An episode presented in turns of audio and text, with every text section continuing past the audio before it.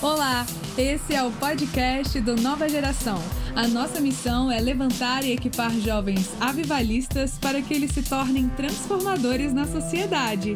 Aproveite o conteúdo a seguir. Fala, meu amigo. E aí, tudo em paz? Você tá bem, Luciano? Graças ao bom Deus. Ah, que bom. Que bom. Em Curitiba?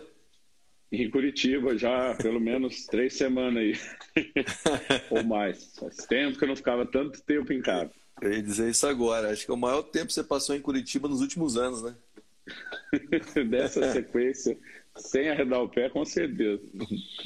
É isso já aí. No mínimo, no mínimo 17 anos que eu fico três dias por semana fora e quatro aqui, né? Essa é a, Aham. Essa tem sido a média dos últimos 17 anos. Na verdade, eu estou em Curitiba há 15, com outros dois em Irati antes de eu mudar para cá, sempre foi essa média. Então, realmente, eu tinha ficado quietinho a, a virada do ano aí de, de, férias com a família. Primeira vez eu fiquei um mês de, de férias. Uau! Ano passado foi um ano muito, muito corrido e foi a primeira vez na vida que eu sosseguei mesmo. Mais interessante, porque é, ano passado, Gustavo, foi o ano que eu mais corri na minha vida. Só é uma conferência que eu, que eu fiz, eu fiz 70 edições no Brasil todo dela, o Impacto da Santidade. Uhum. Mas quando a turma me perguntava, e o ano que vem? Eu dizia, cara, eu sinto de Deus que é para eu tirar o pé do acelerador, pisar no freio, eu vou ter que escrever, gravar mais. Então, assim, eu já sem entender porquê, eu tinha entrado com muito pouca agenda. Do pouco que eu tinha feito, é, é, agora março, abril e maio, que realmente era muito pouco. Ia aumentar levemente a partir de junho. Eu, eu falava assim para minha esposa, o pessoal volta, eu estou com sensação que eu já marquei demais, que não era nem para marcar. Quando essas coisas se desdobraram, eu fiquei uhum. um pouquinho mais confortado no sentido de entender que o propósito né, do Deus sabe tudo era que aproveitasse mesmo ficar um pouco mais quieto. Então, estamos aproveitando.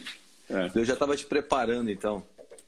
Eu acho que sim, a gente às vezes não entende né, o, o, o que é essa direção simples do Espírito Santo que vem pelo testemunho interior, mas uhum. começou depois a ficar evidente e estamos aí, estamos aproveitando, não vamos reclamar não.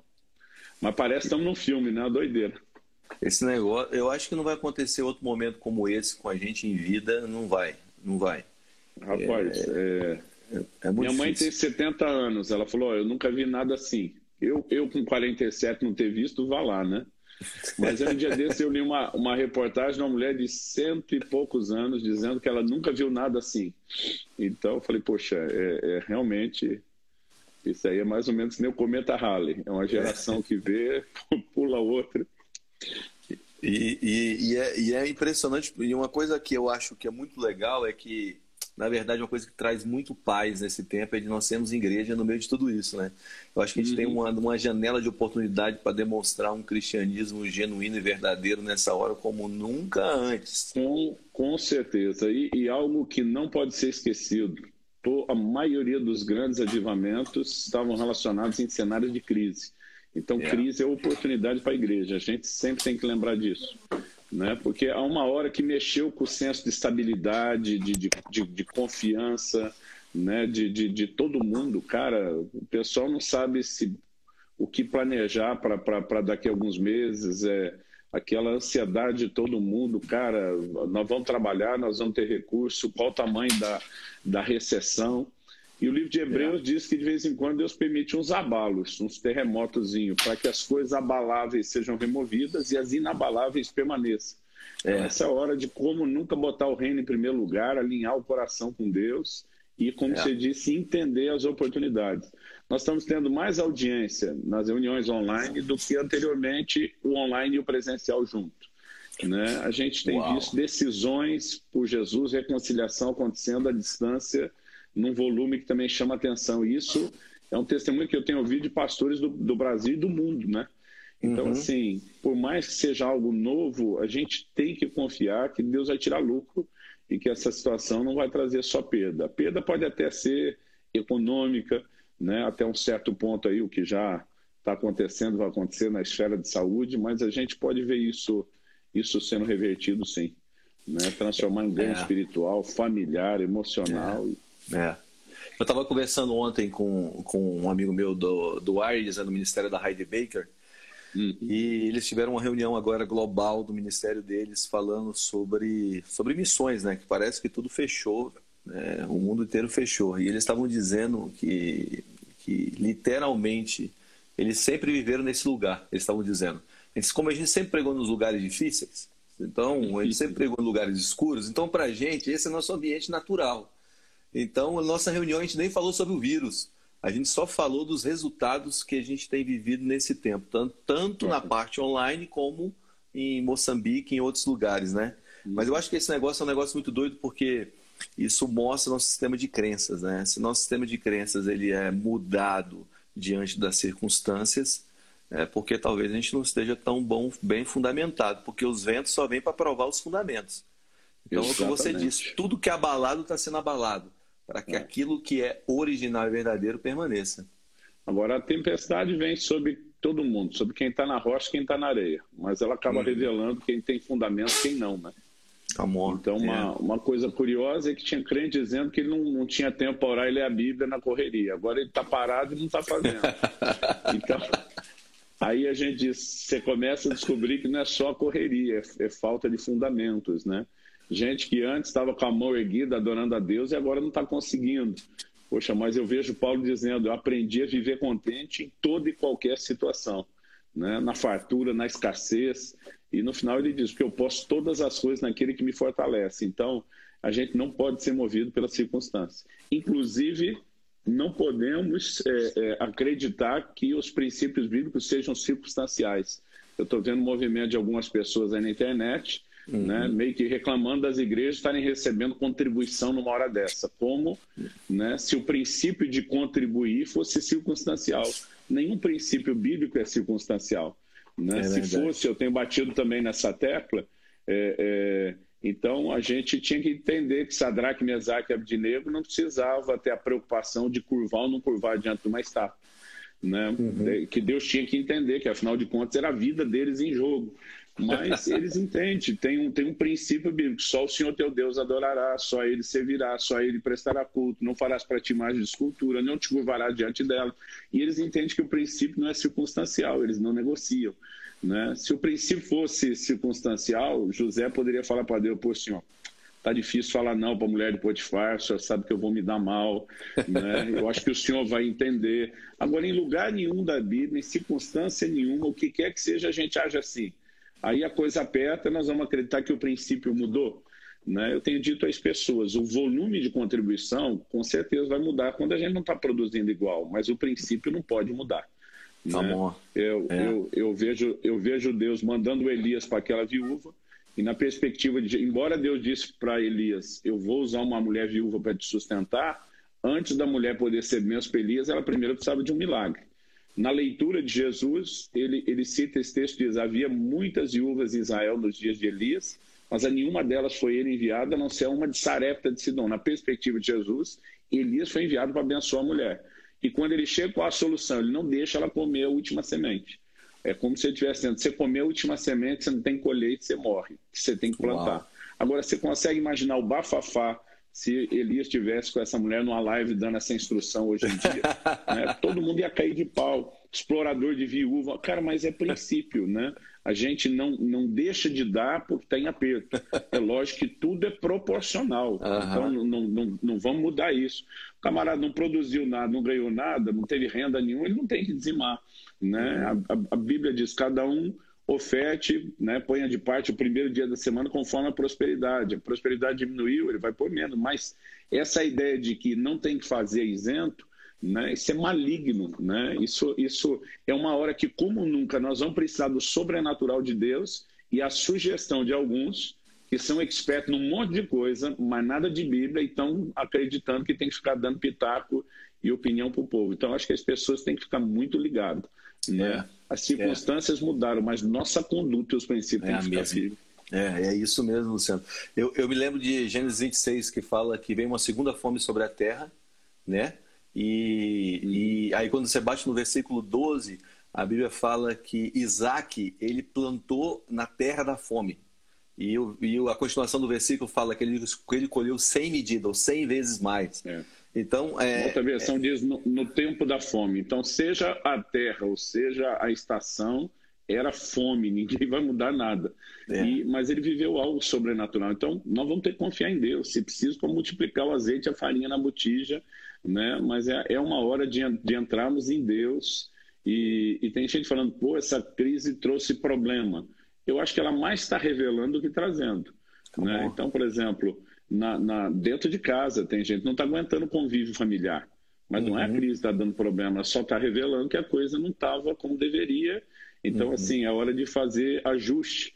Né? Mesmo na vida espiritual, tem gente que está descobrindo que ele não estava bem alicerçado, mas dá tempo de correr atrás. Né? Então, o meu conselho está sendo, gente, vamos, vamos tirar lucro né? Está tendo perda material, nós vamos ter que aguentar isso. Pelo é responsabilidade social, pelo bem de todo mundo, nós vamos ter que segurar onda.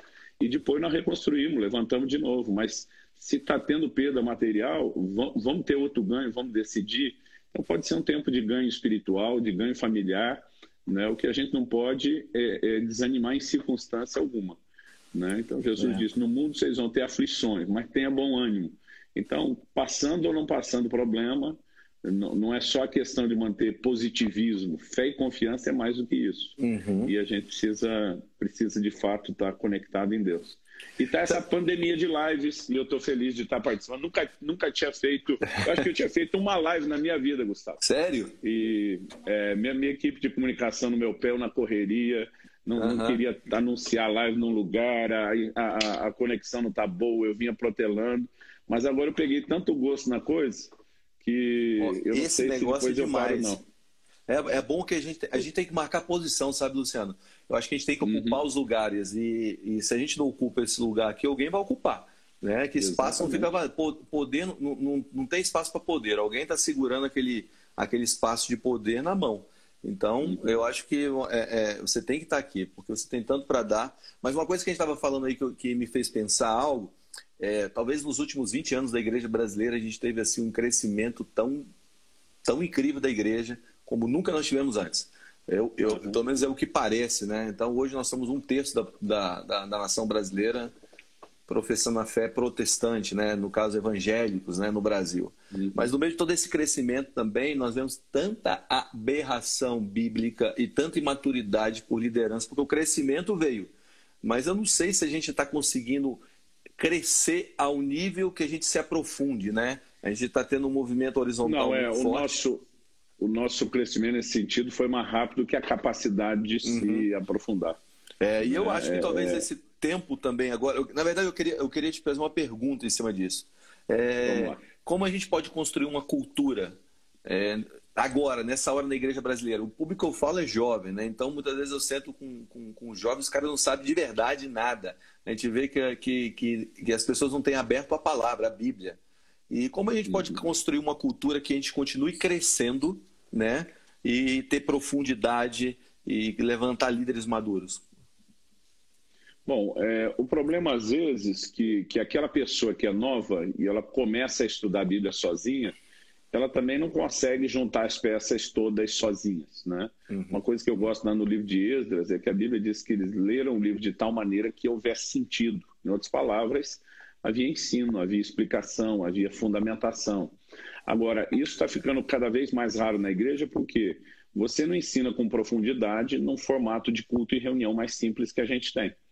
Né? Uhum. Então, assim, a gente já vem diminuindo isso dos cultos e a gente vai deixando de ter reuniões específicas voltadas ao, ao assunto. Em Atos 20, por exemplo, quando Paulo está em Troade, a Bíblia diz que ele começou a ministrar a palavra no cair da tarde. Aí ele dá um break na, na palavra, já era meia-noite. Quando Uau. cair da tarde, seis horas até meia-noite, foram seis horas de palavra. Ele dá um break que o rapaz estava na janela, dormiu e caiu, um jovem chamado Eutico. Depois de socorrer o menino, a Bíblia diz que Paulo voltou e ministrou a palavra até o nascer da aurora, quer dizer, seis da manhã. né? Eu não sei o tamanho do intervalo, mas nós temos uma administração de quase 12 horas, né? com, com seis horas um intervalo e, e praticamente outras seis horas. Agora, o que, que Paulo falou durante 12 horas? Ele não ficou repetindo, gente, tem que ler mais a Bíblia, tem que orar, tem que.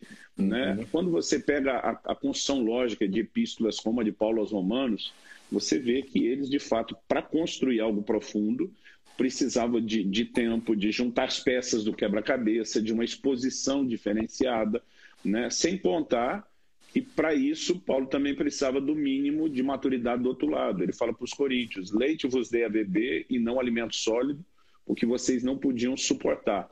Né? Então, ele também tinha que, tinha que respeitar esse nível. Então, é, eu acho que a, a, essa, essa cultura da profundidade ela não vai ser criada só nos cultos mas a gente tem que ter uma vida de leitura bíblica, de toda boa leitura. Eu tive um privilégio, Gustavo. Meu pai, quando eu e meus irmãos estávamos na fase de pré-adolescência, um dia chegamos em casa e não tinha mais televisão.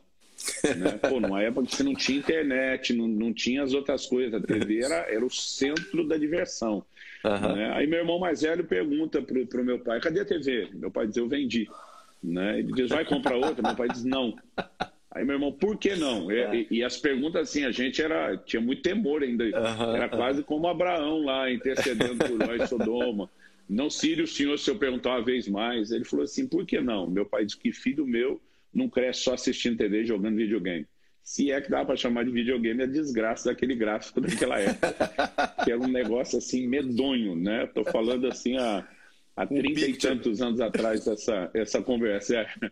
Aí meu pai baixou um decreto em casa, falou: a partir de hoje vocês vão pegar um livro por semana na biblioteca da escola. Cara, a gente era obrigado a ler. No início foi chato pra caramba, mas depois aquilo vai virando hábito, o hábito deu lugar ao prazer. Cara, hoje uma das coisas que eu mais sou grato a Deus olhar para trás foi essa firmeza do meu pai, né? Porque depois de pegar o hábito da leitura, a gente não ficava só nos livros da biblioteca da escola. Aliás, é, o que papai mais investiu dinheiro na vida foi literatura cristã. Não que ele tivesse tanto, mas do que tinha. Então era muito livre em casa. Cara, com 15 anos de idade, quando eu fui cheio do Espírito Santo, meu coração ferveu para Deus. Eu, eu, sabia que Deus tinha um chamado, eu tinha que me preparar. Na época, nenhum seminário, nenhum instituto bíblico, nenhuma escola de ministério aceitava aluno com menos de 18. Hoje isso já é diferente. Uhum. Eu, com 15, eu não tinha o que fazer. Eu ataquei aquela biblioteca noite e dia. Tanto que com 18 anos de idade, quando finalmente eu me matriculei no Instituto Bíblico, eu fiz só algumas, alguns meses de aula. Um dia o diretor me chamou e falou assim, ó, é evidente que você se preparou muito tempo antes de chegar aqui. Para encurtar a história, ele acabou me botando para dar aula, ajudei a formar minha classe e não tenho diploma. Né? Mas assim, é, é, eu olho alguma coisa nos antigos que a nova geração perdeu nessa coisa da prof. Cara, a gente tinha que ler, tinha que estudar, é. tinha que aprender, se debatia, se discutia. Quando falava discipulado, cara, é, é, eu fui participar de um grupo de evangelismo e antes da gente sair na rua, o pastor tocava o terror na gente, ele acabava com a fé da gente, cara. Era um negócio assim que ele dizia que se a gente não sobrevivesse ao, a um nível de questionamento lógico e racional, a gente não ia ter utilidade lá fora. Então, Houve uma época onde o crescimento, como você falou, horizontal estava menos, mas o vertical foi profundo. Eu acho que a gente exagerou, até tentando aprofundar mais do que a, uhum. horizontal. Só que agora nós somos para outro extremo. Então, eu acho que isso não muda da noite para o dia, mas essa cultura pode ser criada. Né? Então, assim, cara, em vez de ficar nesse tédio que muitos estão, o dia inteiro, entretenimento, rede social, eu estou dizendo, gente, bora estudar. E não é só a Bíblia né? melhorar o inglês, uma capacitação profissional para que voltar, é, é, é, de repente está ligado na área de venda, de tecnologia, dá, dá para se antecipar. Mas eu acho que como nunca a gente pode se aprofundar em Deus. Então, eu acho que a cultura ela tem que começar com mudança de hábito. Uhum. Né? Tem gente que está aí, cara, 10 anos na igreja nunca leu a Bíblia. Eu já cheguei a ler a Bíblia uma vez em nove dias, Gustavo. Sério? Do começo ao fim. Eu quase fiquei louco, mas fiz. Já. Já mas li a Bíblia duas você vezes. Você começou a ler agora? 12 horas lendo direto? Não, eu acho que essa dos nove dias dava uma média de sete, oito horas por dia. Uau! Né? Eu, eu, eu sei que dá para ler menos, porque eu conheço um amigo que já leu duas vezes em cinco. é, eu, há uns, há, uns, há uns, dois anos atrás, meu filho falou para mim: duvido o senhor ler em sete. Desde então, esse negócio está martelando é, é, na minha cabeça. Não sei se eu não vou fazer uma loucura nesse isolamento ainda, mas não é isso que a gente está pedindo às pessoas. Né? eu só estou é. dando um exemplo assim de que, cara, a gente pode ser, ser radical mas é, se, se, a gente não mudar a cultura, isso tem que começar com hábitos, né? A gente, a gente não lê a Bíblia só porque tem vontade. Tem que uhum. todo dia ir lá, ler, acabou. Pô. A molecada vai para a academia com ou sem vontade, o que tem que fazer. Né? Vida de oração e na palavra, se tiver vontade, ótimo. Se não tiver, a gente vai fazer a vontade aparecer depois.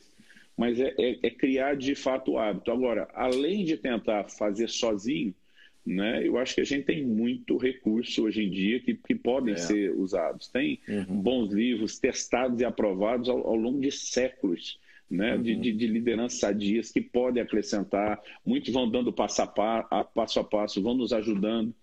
Então, eu lembro que há, há três anos atrás comecei a fazer vídeos menores. Que eu, eu tenho lá no meu canal Sub-12, são mensagens no máximo 12 minutos. E uhum. eu relutei muito, eu não queria fazer, mas não queria.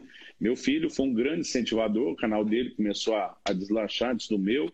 Ele dizia, pai, a moçada hoje não, não para só para ver coisa longa, tem que ter coisa curta também. E eu estava naquele estilo old school, batendo o pé, né? Não, não, não vou dar pouca comida para quem não tem fome, né? não, não, relutando uhum, mesmo. Uhum. E o Marlo aqui, que é, que é a pessoa que mais me ajudou nessa área de comunicação até hoje, ele sempre falava para mim, pastor, vídeo curto tal, eu falava a mesma coisa. Mas um dia eu estava lendo lá o livro de Abacuque, e li o versículo lá, escreve a visão, grave em tábuas, para que possa ler até quem passa correndo. Falei, caramba, né? Tem um versículo para quem passa correndo. Aí aquele negócio mexeu comigo de um jeito que eu não sei explicar. Aí eu fui orar. E o Espírito Santo falou comigo, falou, olha, eu não mandei você gravar um formato novo de, de vídeo e abandonar o velho. Eu quero que você use uma ferramenta a mais para alcançar um outro público ou pessoas que depois de ser alcançado naquele formato vão entender. E naquele momento o senhor falou comigo algo que até então não tinha feito. Ele falou: você vai fazer duas coisas, você vai gravar vídeos menores e maiores. Né? Então eu comecei a gravar cursos. Nós temos uma escola com mais ou menos uns 30 cursos diferentes, uhum. que é uma coisa que eu estou recomendando muito para o pessoal nessa hora. Eu digo, gente, quer aprofundar? A gente tem curso de capacitação é, é, para a vida cristã, capacitação doutrinária, é, é uhum. é ministerial. Né? Então, assim, o camarada quer estudar o tabernáculo, a tipologia do tabernáculo, tem estudo para isso. Quer entender é, Escola do Espírito, nós temos três módulos. Um na Vida do Espírito são 20 aulas, outra Dons do Espírito Uau. são 16 aulas. Tem uma só Uau. sobre falar em línguas, outras 16 aulas. Então, nossa Escola do Espírito, que são esses três módulos, são 52 aulas. E às vezes a turma Uau. diz, ô oh, pastor, queremos aprender, fala um pouco, mas fala um pouco, o cara quer que eu conte 15 minutos de experiência. Né? Se a gente quer ter um aprendizado, a gente, a gente precisa mesmo construir o que eu chamo aí desse quebra-cabeça doutrinário. Essa é. conferência que eu falei que fiz ano passado aí no Brasil todo, eu falava três horas sem parar numa noite, para dar os fundamentos. A versão online que eu tenho dela, gratuita para quem estiver assistindo, né? Ela tem quatro horas, nós dividimos em 11 vídeos, porque senão uhum. você não consegue construir a, a progressão doutrinária. Uhum. Então, eu acho que a, a, nova cultura agora, e se você pensar bem, não é difícil. Pô, a turma hoje vê mais seriado do que filme. É. Né? Porque o seriado ele tem um tempo de duração pequeno, mas você tem uma história maior. Né? Então, eu, eu falo para a turma, é a mesma coisa. Você pensar num curso hoje, é imaginar você tem uma série né, onde, onde a coisa, episódio a episódio, vai sendo montado. Então, não é tão anticultural, só está faltando essa cultura nesse ambiente de aprendizado bíblico. É. E uma coisa que eu tenho percebido também nesse negócio de, de a gente mergulhar num aprendizado, num aprendizado bíblico, eu não sei se você percebeu isso aí andando o Brasil, eu acredito que sim. É, muitos tentaram trazer um divórcio da palavra e do espírito. Parece uhum. que. Ou, tipo ou assim, você... se você é do mover, você não lê a Bíblia, você não lê a Bíblia, é da Bíblia. É. Você não tem mover. Aí você, aí você fez um divórcio, né? Uma coisa, ou polarizou, né? Que o Brasil é tudo polarizado, né? É, é difícil achar pessoas centradas, né? Que conseguem juntar tudo. O que, que você pensa sobre isso, esse negócio que aconteceu? Tem acontecido no Brasil muito do, do desse divórcio do espírito da palavra? É, isso aí é um fato, né? Em muitos meios ou parece que, que o pessoal, pelo foco, fica mais especialista. Não, me dediquei muito a estudar a Bíblia, não sei nada das coisas do Espírito, mas que uma coisa compensa a outra, ou vice-versa. Né? Uhum. Então, às, às, vezes, não é só aquela polarização de quem não acredita na outra coisa, mas assim, não é o principal para mim. Bom, Jesus uma vez disse lá para os judeus: vocês erram não conhecendo as Escrituras e nem o poder de Deus. Então, faltou qualquer um desses dois, nós estamos errados né? Está tá sobrando conhecimento bíblico, mas uhum. faltando o poder de Deus, nós estamos errados. Está sobrando conhecimento do poder de Deus, mas faltando as escrituras, nós estamos errados. Né? Porque o, o Espírito e a palavra eles se mesclam e é, e é na junção dos dois que está a química poderosa. Né? A Bíblia uhum. fala lá já na criação, o Espírito pairando sobre a face das águas, a voz de Deus indo. Quando a voz de Deus, né, a palavra e o Espírito combinam, nós temos uma, uma química explosiva. Então, isso, isso é algo, algo importante, algo necessário. Né? É. E eu acho que a gente está tendo uma, uma oportunidade de tanto ativar a vida de oração, que tem muito a ver com o poder, uhum. É, uhum. mas a gente também está tendo aí o privilégio de se voltar um pouco mais para a palavra. Né? É. Tem um inverno do lado de fora longo e a gente tem que esperar. O brasileiro não está acostumado a isso. Mas é. você conversa com alguns gringos, como você tem muito contato, ou gente da Europa, dependendo o nível do inverno e nevasca, essa turma se recolhe e espera. Né? Uhum. Dá certo que a maioria não fica dois, três meses como o nosso pode durar, mas eles já têm uma, uma cultura. Mas, cara, eu acho que é a primeira vez que a gente, a gente se vê obrigado a, a, a, a ficar em casa, né? Então, é, e, na, e na Páscoa, é. né? E chegando e na, Páscoa. Páscoa. todo mundo indo para casa na Páscoa. Eu acho que desde, não sei, tô chutando, tá? Desde a época do, do, do Egito, a gente não tem um povo dentro de casa nessa época. Todo é mundo verdade. Casa, e, né? e uma coisa global, né? Porque uma coisa assim, global. A gente está é. conversando e vendo que pegou, pegou para todo mundo. Mas a igreja também vai ter que se reinventar. Né? Também quem, pensa assim. É, é, quem, não, quem não vinha explorando os elementos de, de comunicação que nós temos hoje se viu mais apertado. Né? A gente já transmite culto online há mais de 10 anos. Uhum. Só que agora nós estamos tendo que produzir para online como nunca antes. Uhum. Então a gente teve que se, se adequar.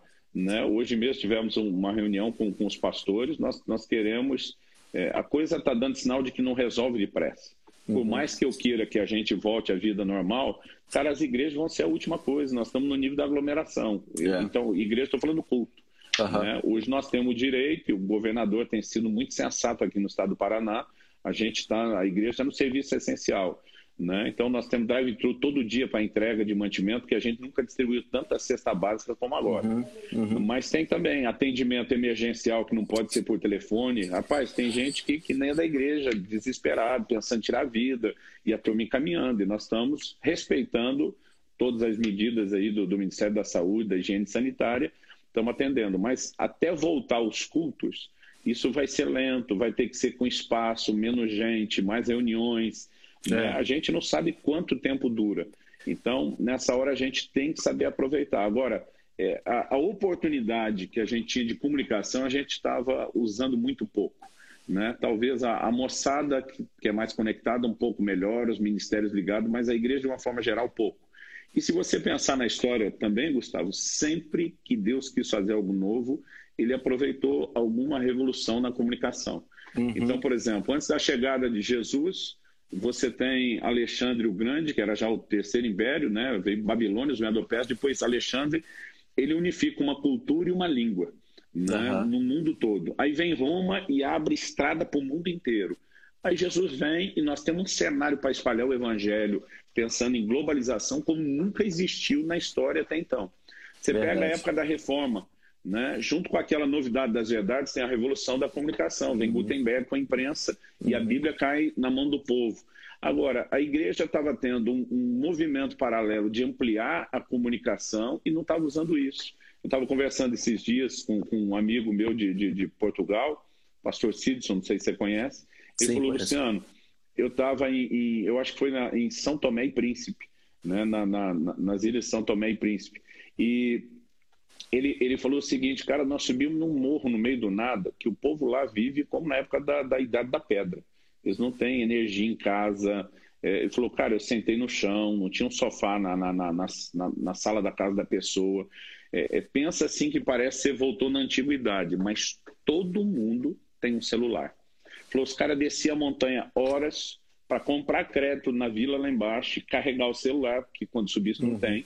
Mas, cara, apesar de viver naquele nível, é, é, eles entendem a importância de estar conectado com o mundo. Cara, hoje nós podemos pregar o evangelho nos é. lugares mais inóspitos se a gente tiver uma, uma inteligência. E de alguma forma, eu acho que essa, essa crise vai nos ajudar a pensar no que é mais importante. Porque, cara, a maioria só trabalhando, correndo atrás da sua vida, a maioria do, dos cristãos, eu digo sem medo de errar, a maioria, mais de 50%, não está vivendo em função do que é eterno, nem de estabelecer o reino de Deus. É. Né? E agora, no choque a gente pode repensar e pode recomeçar.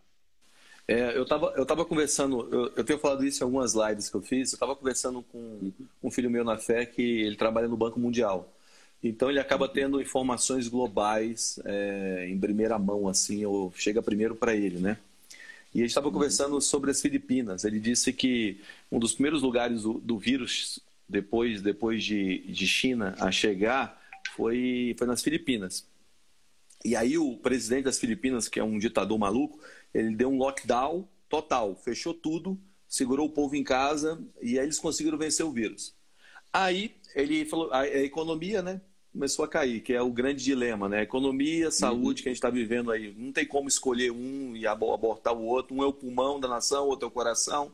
Não tem como, né? Se o pulmão para, a nação morre. Se o, se o coração para, a nação morre. Então, não tem como escolher um. Tem que tentar equalizar, né? E aí, nesse, nesse processo, ele decidiu então fazer, quando eles viu que estava mais seguro, vamos fazer um, um, um, um, tempo de promoção. Então ele chamou todos os, os empresários, os maiores empresários varejistas da nação, falou assim: vamos fazer tipo um Black, Friday.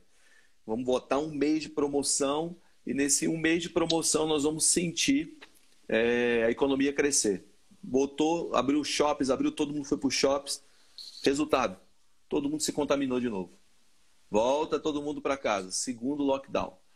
Então, isso me fez pensar naquilo que você está dizendo, que o mundo vai voltar mais devagar. A gente tem que entender que as coisas não vão voltar aceleradas como eram antes. Então, tudo talvez, vai voltar mais devagar. Talvez nada seja exatamente como era antes. A gente tem que. Né? É. Eu sou daquele que gosta de esperar o melhor e se preparar para o pior. É, mas assim, nós, nós, vamos ter, isso aí é, é, não é nem só questões espirituais, são é, é sociólogos, antropólogos, psicólogos, todo mundo analisando e dizer, cara, nós vamos ter coisas que não vão voltar a ser exatamente como era antes. Então, aqui, por exemplo, em 2009, quando nós tivemos a crise do H1N1, em Curitiba foi o lugar do Brasil que mais morreu gente, até pelo clima, uma série de, de, de, de outras questões. Cara, até hoje a gente vê que a maioria criou hábitos, né? Questão de, de, de, de álcool gel nas mãos em muitos dos, dos empreendimentos. Não era uma coisa tão forte como está nesses dias, mas assim, é, é, a gente percebe que algumas boas medidas elas, elas, elas ficam. Eu estou conversando com muita gente que está em serviços essenciais. Né? Hoje mesmo estava numa consulta médica né? Rapaz, todos os funcionários estão separados, é um vidro, aquilo é polipropileno, não sei como chama, né, uhum. né, que eles estão colocando. Poxa, é o tipo de coisa que não, não precisa mudar depois. A gente era ingênuo demais, se expunha demais. Agora, vai afetar muita coisa. Né? Os bancos já vêm uhum. migrando para um modelo cada vez mais digital. Né? Então, assim, yeah. impressionante. Hoje você paga boleto, faz tudo. Então, assim, a, a vida já estava virando, mas nós vamos ter algumas coisas que vão ser acentuadas. Agora, é, eu acho que a igreja precisa entender né, que pode ter alguns elementos que, apesar de não ser como, como eram antes, no, no sentido de, puxa, é, a gente não vai voltar a ter a reunião naquele formato tão rápido como gostaria, a gente também está tendo oportunidades como não tinha antes. Porque o povo está assustado. Eu estava conversando com nossos amigos na, na, na Itália, que são parte de uma igreja, um movimento forte lá, a pastora me disse, Luciano, os crentes estão com medo. Eu falei, os crentes estão com medo? Ela falou assim, quem não é está aterrorizado. Ela falou, nunca foi tão fácil para a gente pregar o evangelho. Né? As pessoas pedindo, pedindo oração, pedindo ajuda. Então, é, é, a gente não pode ignorar isso. Né? Então, alguém falou assim, qual o papel da igreja nessa hora de Covid? Eu falei, o papel da igreja é mesmo de sempre. A gente tem que ganhar alma e discipular é, é, é essa turma. O, o papel da igreja não mudou. A gente vai ter que entender as estratégias, uhum. mas ainda é o mesmo, porque assim, a gente não pode achar que a igreja só tem que acalmar as pessoas em casa e assim, vão ficar parados alguns meses. Né? Então, uhum. É, eu, eu acho que os líderes estão entendendo, de uma forma geral, pelo que a gente está conversando, conectado com liderança do Brasil todo, tem, tem coisas mudando. É novo, a gente está impaciente, mas, poxa, foram, foram três semanas. Né? É, o que vem depois de dois meses? Em dois meses de lockdown na, na China, o divórcio disparou absurdamente. Uhum. Né? Então a pergunta é: será que as famílias estão prontas para esse convívio intenso e diário, sem a correria de trabalho, se vendo todo dia, obrigado a conversar, descobrindo que já não tem diálogo e conexão? Cara, nós vamos ter muita surpresa boa e ruim, mas no meio disso tudo eu creio que dá para ver um, um, sopro de Deus, sim. É, eu, eu vi os dados agora de agressão a, a mulheres no Brasil. Eu estava conversando com o Ministério, o pessoal do Ministério da Família, né, lá da Mari, eles estavam me passando uhum. um relatório. Cresceu absurdamente. Como Assustador. É, como já subiu só das pessoas. Diminuíram as acidente doméstico na rua e aumentou em casa. Em casa, acidente doméstico, é, com crianças, com tudo mais, subiu. Pessoas que lavavam a mão no álcool em gel e iam mexendo fogo. Coisa simples, mas que realmente uhum. atingiu o pessoal dentro de casa. Mas é, é, eu, tenho, eu tenho um outro pensamento aqui que eu queria te jogar. E eu estava pensando aqui no, no, no, papel da igreja nessa hora. Aqui no Brasil, nós estamos vendo um, um, um momento que é um momento assim. Eu acho que foi um, um momento que a gente orou muito para acontecer, mas a gente tem que também aprender a, a lidar, né? Muitas vezes a gente ora muito por uma coisa, a coisa chega e a gente nem, nem entende direito como trabalhar com aquilo que a gente orou para que acontecesse. E hoje nós, vi, nós, nós temos visto no Brasil uma aproximação, algo acontecendo da igreja, tocando muito mais é, é, é, o cenário político como nunca antes. Eu sei que é uma coisa extremamente delicada e, e, e a gente precisa ser muito centrado nessa hora, mas é, qual, como é que você vê, Luciano, o papel da igreja hoje dentro da, de, do cenário político? Eu sei que nós somos chamados para discipular uhum. pessoas e também trabalhar numa transformação cultural, né? Um dos papéis da igreja, né? Influenciar a cultura. E agora exatamente política, como você acha que a igreja deve trabalhar ou equalizar a sua ação dentro da política? Bom, antes, antes de falar do atual, se a gente vai falar da, da, da igreja, a gente tem que sempre entender a progressão bíblica de como uhum. Deus já lidava antes da igreja. Então, por exemplo, com José, nós vemos Deus colocando José para ocupar um alto cargo na corte de Faraó. Uhum. Né? Com Daniel, numa época de, de, de, da globalização da época, de um império mundial, Deus colocando gente infiltrada lá. Então, é, é certo que para ser sal e luz, a gente tem que ser sal e luz em todos os segmentos. Eu, às vezes, tenho um pouco de dificuldade, não com todos os casos, com alguns, de gente que, de repente, deixa o ministério para migrar para esse lugar. Eu acho que a gente tem que ter os crentes lá, mas a gente não precisa ter só pastores lá. Uhum. Né? Eu acho que alguns realmente são chamados para atuar nas duas frentes. Você pega é, é, Daniel, poxa, era um, era, um, era um profeta, era um homem de Deus, era alguém que hoje a gente classificaria como ministério e Deus usou lá. Então, não sou esse cara que, que digo que a gente não poderia entrar. Mas eu acho que o nosso papel também não pode ser só é, político no sentido de cargo eletivo. Né? A gente tem que fazer diferença tendo um cargo eletivo ou não. Né? Eu tenho gostado muito de ver o, o, o papel do, do, do Escolhi Esperar agora, né? Uhum. procurando fazer algo em prol da nação e não só da igreja. Eu acho que isso é um exemplo. Né? Não estamos uhum. falando de cargo eletivo, mas eu acho que mesmo os eletivos, nós, nós temos que estar lá, a igreja tem que estar lá. A gente não pode querer legislar em nosso favor. Né? A gente tem que legislar para todo mundo. Né? Então, assim, é, é, se, se vai criar edital é, é, de culto para um grupo específico tem que ter para o outro. E isso, uhum. muitas vezes, para o cristão é difícil, né? porque ele quer, às vezes, direitos para si, mas não quer que outras religiões tenham. Então, assim, essa, essa neutralidade e maturidade, a gente precisa de tempo para ter e para gerar. Né? Mas eu acho, obviamente, que a igreja tem que estar tá lá, tem que exercer o seu lugar de influência e tem que saber bater pé em questões de direito. Né? Então, assim, tem determinadas brigas nossas é, é, que, que eu acho que elas são importantes. Deixa eu dar um exemplo. Quando Paulo foi, foi preso em, em Filipos, né? ele foi preso sem julgamento, era um cidadão romano, nada disso foi respeitado. Daqui uhum. a pouco, depois do terremoto, vem os caras no outro dia e dizem, ó, oh, pode sair. Paulo diz, pode sair o caramba. Vocês vão vir me pedir desculpa publicamente e nós vamos fazer do jeito certo. Eu sou cidadão romano. Paulo não estava sendo só encrenqueiro, né? Paulo estava entendendo, cara, se a gente não marcar posição e território, esses caras vão montar em cima, uhum. né? Então tem, tem questões que às, às vezes as pessoas não entendem, né? Então, por exemplo, teve pastores dizendo, cara, eu não vou fechar a igreja. É lógico que a maioria não estava falando de culto, a maioria estava falando da porta da igreja ficar aberta para atendimento. Uhum. Né? Porque assim, as igrejas deram um bom exemplo nesse sentido. Em relação à aglomeração, você acha que shopping, os outros, saíram na frente como nós saímos antes dos decretos emergenciais, não saíram. Mas, ao mesmo tempo, alguns pastores bateram o pé, né? o Estado chegou a entrar com, com, com, com, medidas contra ele, não ganharam, porque não era constitucional, e depois dos caras terem ganho isso na justiça, eles ah, agora estamos deixando os cu de lado. É, é uma briga desnecessária? Não. Para mim, os caras estão marcando o território, estão dizendo uhum. vocês não vão tratar a gente como se não fosse importante. Uhum. Né? As pessoas, às vezes, não têm noção do papel social que a igreja tem hoje. Recuperação uhum. de, de, de, drogados, de alcoólatras, é, ação social. A igreja cada vez mais cresce e marca Evitando suicídio, evitando suicídio, é, aconselhando, tanta coisa. É. A lista vai longe. Só que a gente começou a marcar terreno também, cada vez mais, não só de forma informal, como também de maneira formal. Eu acho que a igreja tem que estar lá, a gente tem que crescer nisso, mas só precisamos ter cuidado né, para não misturar quando a gente fala de, de leis, né, o, o, o, forçar um estabelecimento do reino, quase como Calvino também, a força botou muita coisa lá em Genebra. O que ele fez é fantástico, não vamos questionar, mas que houve excessos, e eu acho que a igreja vai ter que ter muito cuidado.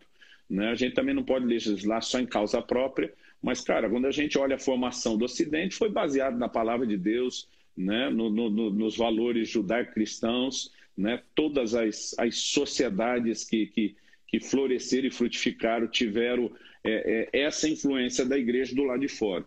Mas a gente também pode se dedicar muito a isso e perder Deus como a maioria dessas nações europeias perderam. Então, é, eu às vezes tenho medo de um, de, um, de um, foco de transformação que vira só natural. Eu acho uhum. que a uhum. igreja tem que ir nas duas frentes, né? Uhum. Natural e espiritual com força. E fico feliz né, que, essas, que essas coisas estejam acontecendo. É, na, na, Europa você vê muito o, a reforma sem o Deus da reforma hoje, né? Você vê uhum. os benefícios da reforma sem o Deus que provocou aquilo. E a gente tem que tomar muito cuidado com esse negócio de, de gritar uma reforma sem é, apenas apenas para um tempo e não fazer uma reforma e avivamento. Eu acho que, uhum. que uma, da, uma das grandes preocupações é manter a paixão acesa mais do que nunca para que a gente não perca esse fogo. Eu quero caminhar para a gente encerrar, porque a live só tem uma hora e eu sei que você tem que descansar aí também e fazer outras coisas. Mas eu queria te fazer uma, uma pergunta final. É, que você, qual tem sido o seu maior desafio hoje com essa geração que está aí? O que, que você hoje olha assim com o teu olhar, teu olhar de mestre e percebe que está faltando, sabe? A gente muitas vezes é meio médico, assim, né? A gente olha e fala assim, ó, tá faltando um pouco de zinco nesse cara aí, ó, bota aí zinco. Ou olha, aí tá faltando um pouco de vitamina D, dá vitamina D. O que, que você olha para essa uhum. geração hoje como geração? E você diz assim, tá faltando esse essa vitamina para ela? Bom, é, é, lógico que tem as, as coisas fantásticas da, da, da nova geração, uhum. né, a capacidade deles se moverem e irem além da, da, da geração anterior em várias áreas, isso é indiscutível. Mas eu acho que uma coisa que falta, que nós falamos logo no início, é essa profundidade bíblica. Né? Talvez por ser essa minha área, seja uma, uma preocupação maior. Às vezes você está numa conversa, num, num, debate, você diz, não, é que nem. Você dá um exemplo rápido, a pessoa te olha assim, do que, que você está falando.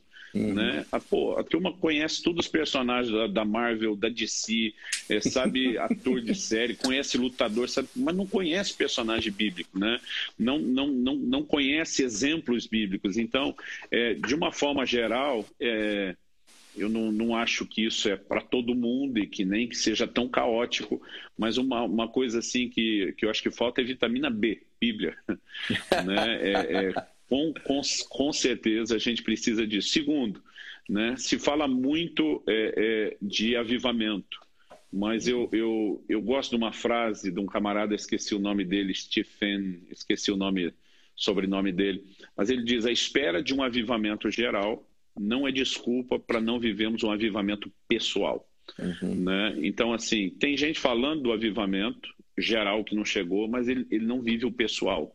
Né? Então, assim, um, um, incentivo que eu tenho procurado trazer à, à moçada, cara, vamos entrar no lugar em Deus, vamos viver o sobrenatural, vão viver os milagres. Então tá, pode ser que sua igreja inteira não está pegando fogo, mas você não pode viver nesse lugar, você não pode começar a ter marcas. E de novo, eu acho que isso está relacionado à profundidade, né? Profundidade na oração, na palavra, né? numa vida de busca a Deus, de paixão radical pelo Senhor.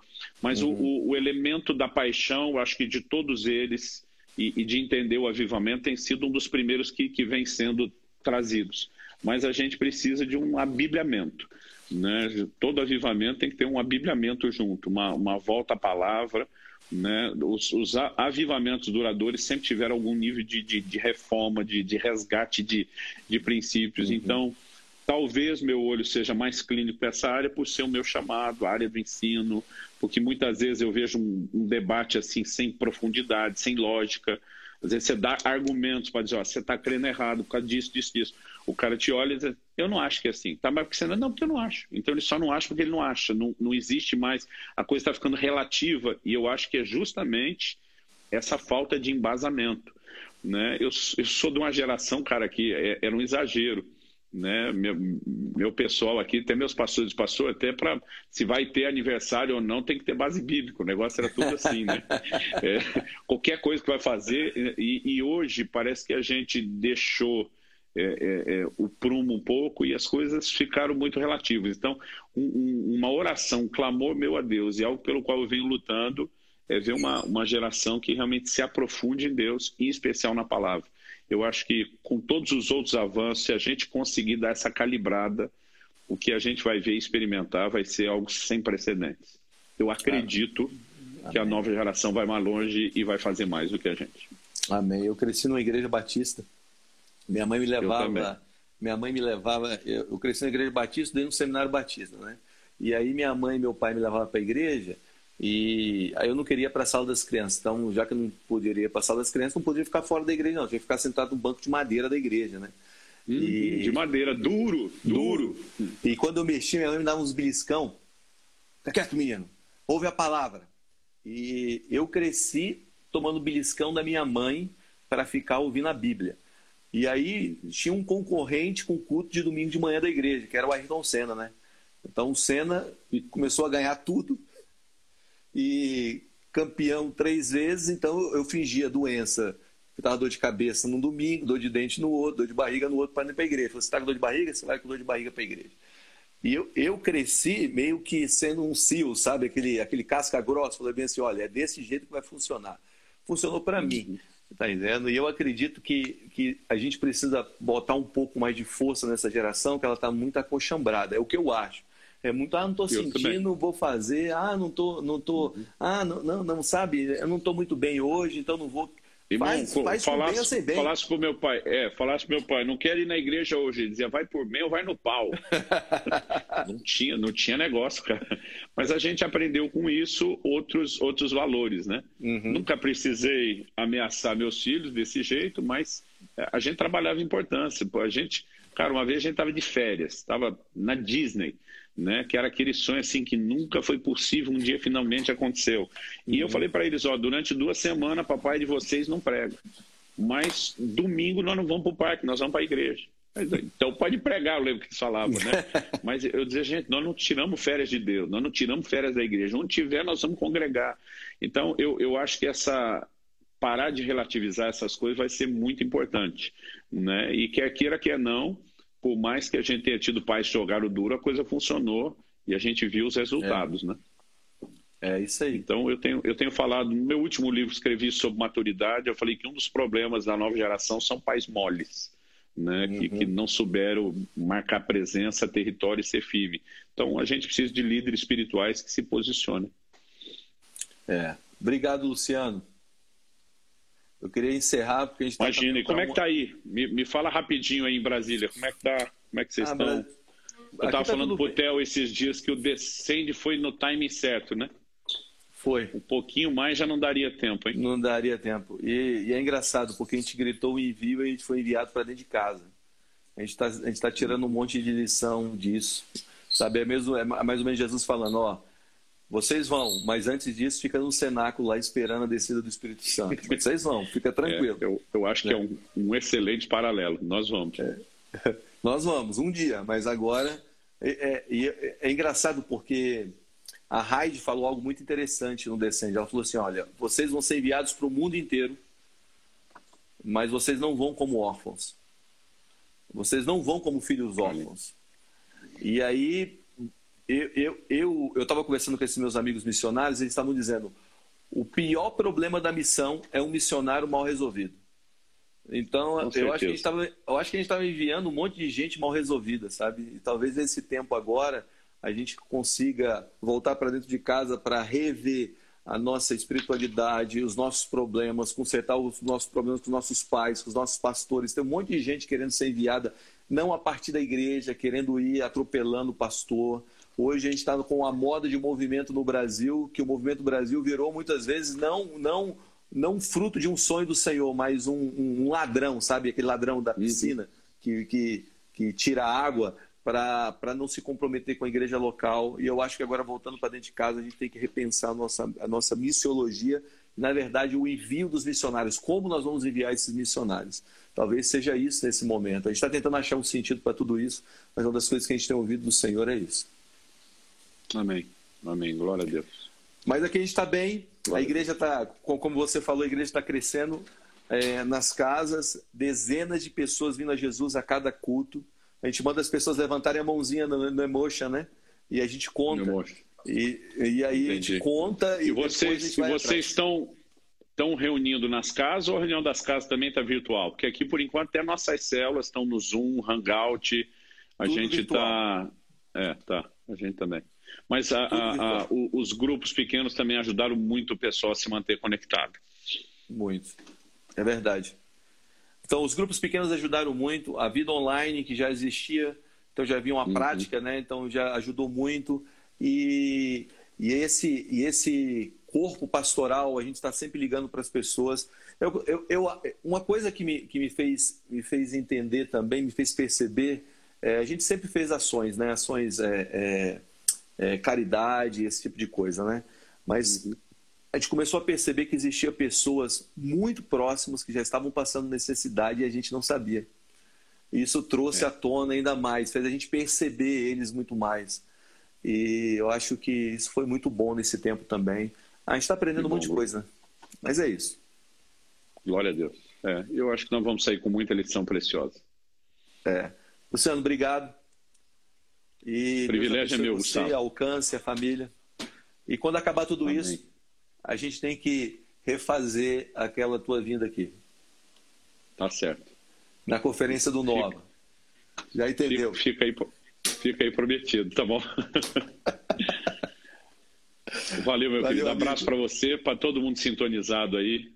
E vamos, vamos cair com tudo. Vamos para cima. Sangue nos olhos, faca no dente, buscar Deus, estabelecer o reino de Deus. Não vamos Amém. amolecer e vamos acreditar que Deus vai tirar o melhor de tudo isso. Amém. Amém, amigo. Paz. Obrigado. A paz. Valeu, abraço.